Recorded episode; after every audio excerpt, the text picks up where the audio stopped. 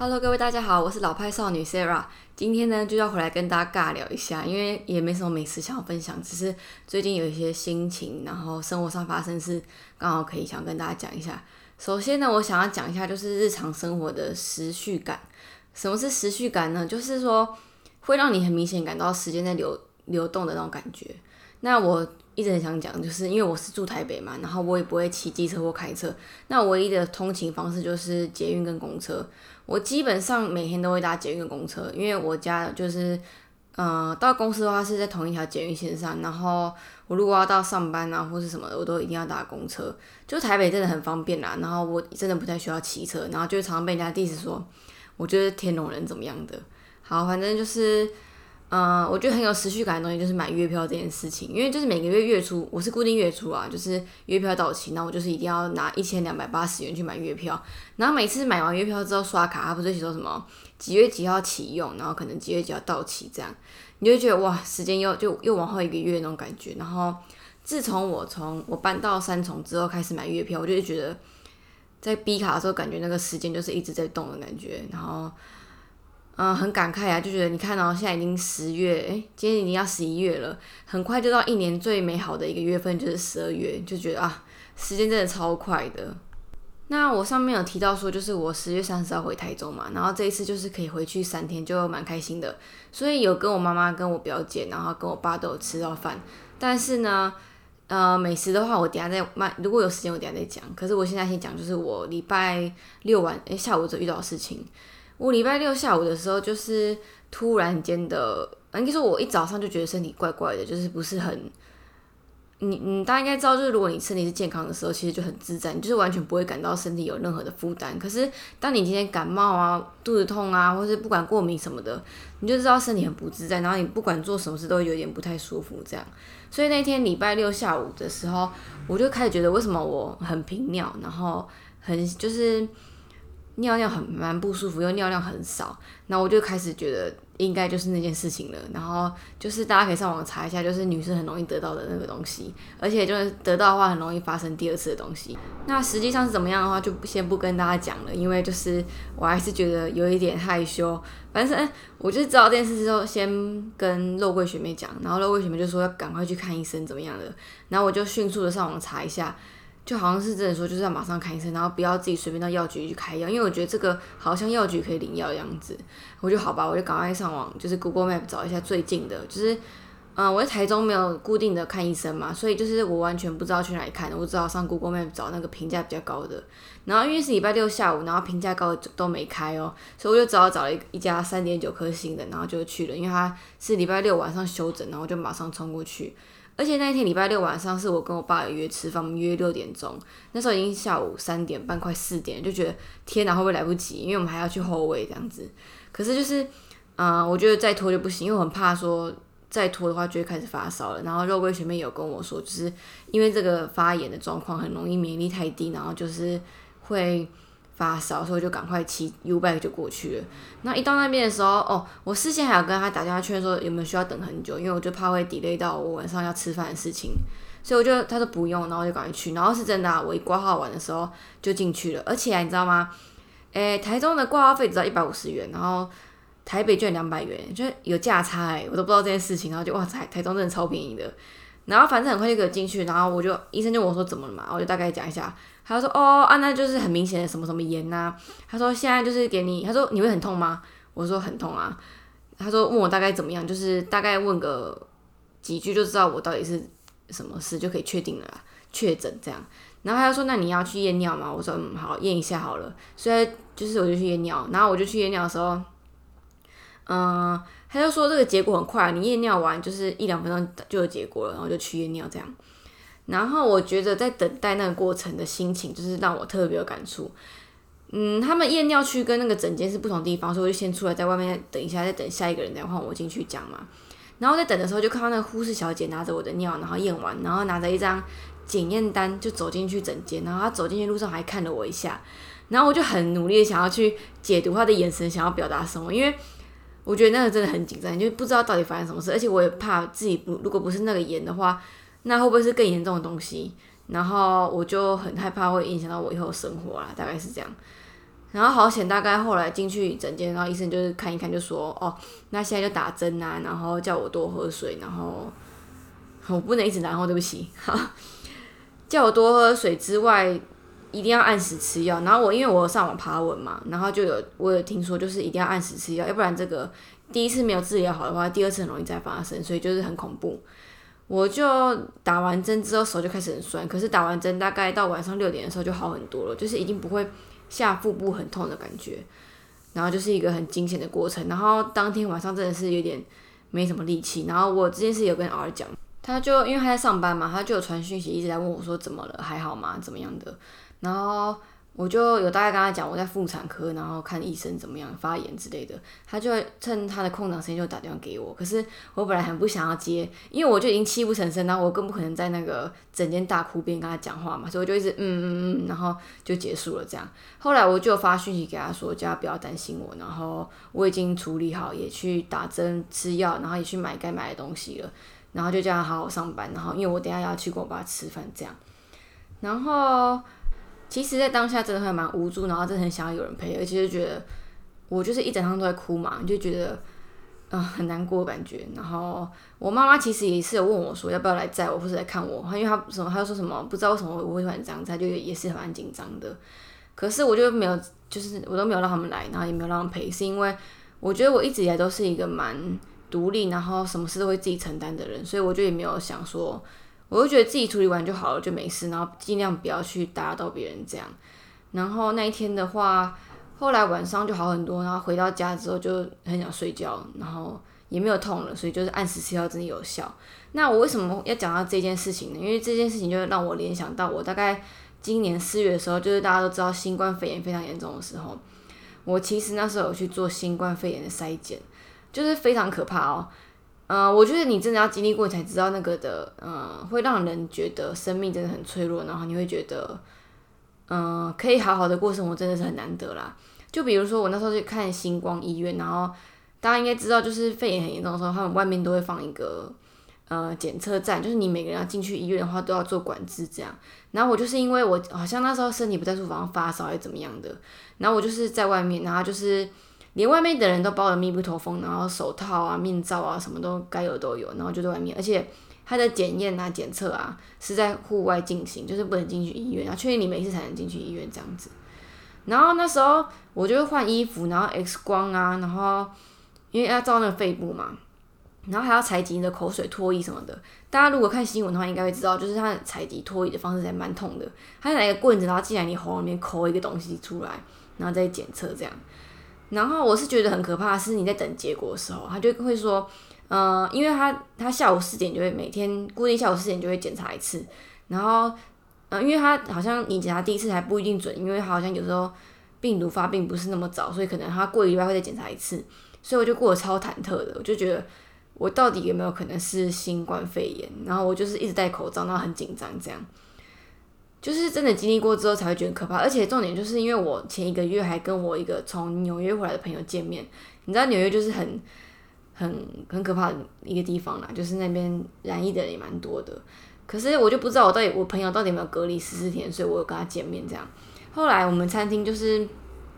餐厅一定要做出相对应的措施嘛，然后就要填一个表格说你最近有没有跟朋友见面啊，那我们看医生什么的。然后我就没有想太多，就照十天，因为我觉得。这种事情要说谎也太不好，就是这真的很不好啦，所以我就照十天，然后没想到我就被公司通知说叫我一礼拜不要上班，嗯，我当下直接爆哭诶，因为我就觉得我没事，因为呃应该说我检查完当天他就下下午四点嘛，他就跟我说我没有新冠肺炎，所以我就松了一口气。可是那时候医生就有跟我讲说，因为这个潜伏期怎么样的，最好还是在家隔离一个礼拜再上班这样，所以雄狮。嗯，不小心讲了。好，反正我们的公司就是说一礼拜不要上班这样。然后一开始真的很难接受，我会觉得第一个我又没有病，然后第二个我会觉得就是，嗯，自己被隔离的感觉，然后自己有可能是那个带带病原者，就是还蛮可怕的，就很像世界末日啊，就有点夸张，可是真的是这样。所以我就觉得啊，最可怕的事情啊，第一个就是在等你到底有没有得到新冠肺炎的那个等待时间，然后第二点就是。嗯，去妇产科在诊间等候结果的时候，因为大家知道啊，妇产科就是很有可能会有各个式各样的意外发生。好，大概就这样。然后我现在隔了一天之后，我都按时吃药就比较好了。但是呢，今天又发生另外一件事情，让我觉得真的世事难料，你知道吗？我就是前一天生病的时候，而而他就有传讯息，一直问我说有没有比较好。之外，还就问我说我明天有行程吗？我说嗯没有，应该也差不多晚上回家吧这样。然后我就他问我有没有行程的时候，我就大概知道他要干嘛了。结果结果，然后我就跟他说你不要偷偷来什么事，因为他其实那天晚上还去跟朋友喝酒。那我就也没有想太多，我想说他应该不会这么冲动。结果他隔天早上大概七点的时候，他就传讯息跟我说他在外面在买水怎么样的。我就说赶快回去睡觉，你今天还要上班，而且你昨天不是喝酒吗？赶快回去睡觉，然后不要太累这样。结果他就说他在台中买水，我就知道他跑来台中了。就是我是我真的觉得很感动，因为他就有说他很想要陪在我身边，然后我也觉得我当下昨天生病的时候真的很想要他在我身边，就觉得呃想要有一个依靠吧那种感觉。结果他就真的来了，而且他是搭高铁下来，就是。早上六点最早的高铁下来找我，这样，然后我就觉得，我就跟我妈讲一句话，我就跟我妈说：“你看吧，啊，他真的对我很好，所以你真的不用担心。”因为有时候我跟我妈跟，就是我跟我妈还有我的最好朋友就会提到儿嘛，然后很明显就是我觉得跟长辈，我妈妈长辈嘛，跟我同辈的朋友讲的话会有不一样的回馈跟反应。那我妈妈可能就是以妈妈的角度会比较照顾我，所以她就是会说很多，嗯。我到底要不要跟儿一起啊？或是她会就是会觉得她会下一点自己的评论，然后不见得都是我想听的。可是跟朋友讲，嗯，跟儿的关系的话，他们大部分就听听，然后或是笑一笑，然后给你一个比较实质的建议这样子。所以我就觉得说，我是不是应该要少一点跟我妈讲我跟儿的事情？因为有时候我真是蛮不想听，而且我会觉得我这样讲我跟儿的事情会不会造成我妈妈就是更担心我？所以。嗯，我才会讲那句话跟我妈说，你看吧，他对我很好，这样他就真的跑来找我，而且他不止搭高铁到台中，还搭 Uber 来我家，就整趟下来一定花很多钱啊！我就觉得，我是真的觉得很感动，我就觉得，嗯，我觉得自己很幸运啊，就是自己有儿在身边，这样虽然说我们偶尔会有一点冲突，对。啊！可是我今天就又听到那个我很喜欢听的 podcast 嘛，就是我跟露露都在听的姐妹悄悄话。他就说，他就说了一句话，就是让我反省我前几集在 KTV 歌唱，哎 KTV 夜唱那一集有提到的，就是我跟 R 是两个差很多的人。然后我不知道两个差很多的人到底有没有办法生活嘛？那我这一集又听到那个姐妹悄悄话的 podcast，他就说两个差很多的人还是可以当朋友，只要那个两个冲突的地方不要互相有。有抵触就好了，所以其实我后来就会反映这件事情，因为嗯，R 也是最近才听完那个 KTV 夜唱那一集，他就跟我讲，然后其实我重新听那一集的时候，我先跟大家讲，就是那一集的收听率非常低，因为我知道就很无聊，就是讲心情，可所以这一集可能也收听率很低。可是我就回去听那个 KTV 那一集的时候，我其实自己又哭了，因为我觉得那个就是我一直过不去的点，你知道吗？然后这一次他就来找我，然后我就觉得，嗯，我怎么讲？我觉得就是。不管怎么样，现在还是未来，就是有一定有很多我们要一起努力的地方。但是我觉得，我们一定可以一起就是走下去的感觉。呃，我们要讲很多未来的事情，我只是觉得当下我就觉得他可能真的是一个很照顾我，然后真的很为我着想的人。然后身边有这种人的话，一定要好好把握。这样，就像肉桂学妹好了，我第一时间跟她讲，她就马上回我说叫我赶快去看医生。而且好险我有赶快去看医生，不然我再拖下去的话，因为我就觉得说医生都是礼拜一才要看嘛。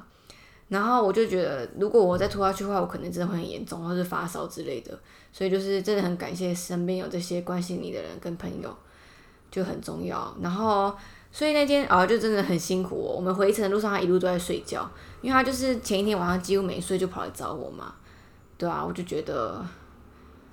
很感动，我真的很感动。然后结果隔天就是，也就是今天。他去上班的时候，他先载我回三重，然后就去上班了。他又要上班，这样。后来到下午他休息时间的时候，他就传讯息跟我说他去挂急诊，然后他脚很痛这样。然后我终于懂他的心情，就是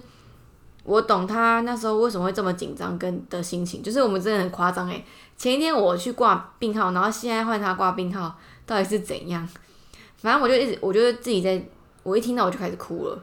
我就觉得你。不想要失去一个人的感觉可以这么的强烈，你知道吗？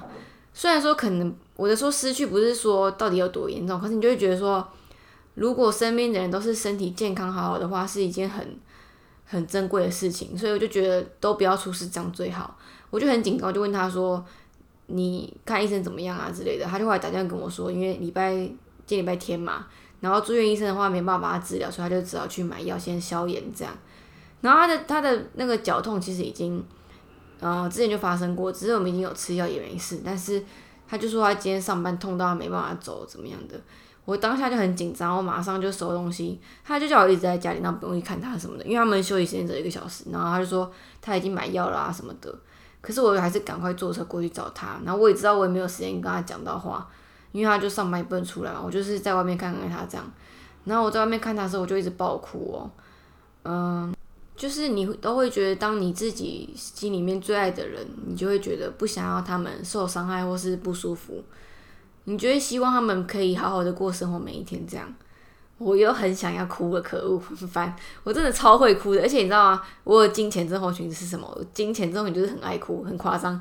然后儿也知道这件事情，因为啊，每次我金钱我就是超会哭的，我不知道在干嘛。可能我现在也快快到了之类的，反正我就是一直哭，就觉得。很感慨啊！我就觉得身边的人如果都好的话，就不用这么难过，然后生活会更舒服。这样，然后尤其是我自己啊，我觉得我自己要好好照顾自己，不能再每次都让自己的爸妈担心，或是让儿或身边朋友。因为我就真的超常看医生的，我就很受不了。你知道，如果我可以省下那些看医生的费用的话，不知道省了多少钱。好，大概是这样。今天就没有讲美食啊，不然其实去台东也吃蛮多的。嗯，我跟我爸一起去吃瓦城那个泰式料理嘛，就是我们家。我爸就是怎么讲，每个人家庭都有很习惯会去聚餐的地方嘛。那我们家主要就是瓦城跟鼎泰丰，因为它就是在百货公司地下室，然后就很方便停车啊、吃饭什么的。你如果要等个座位的时候，还可以上面逛逛、吹冷气这样。所以我们那天就去吃瓦城，然后，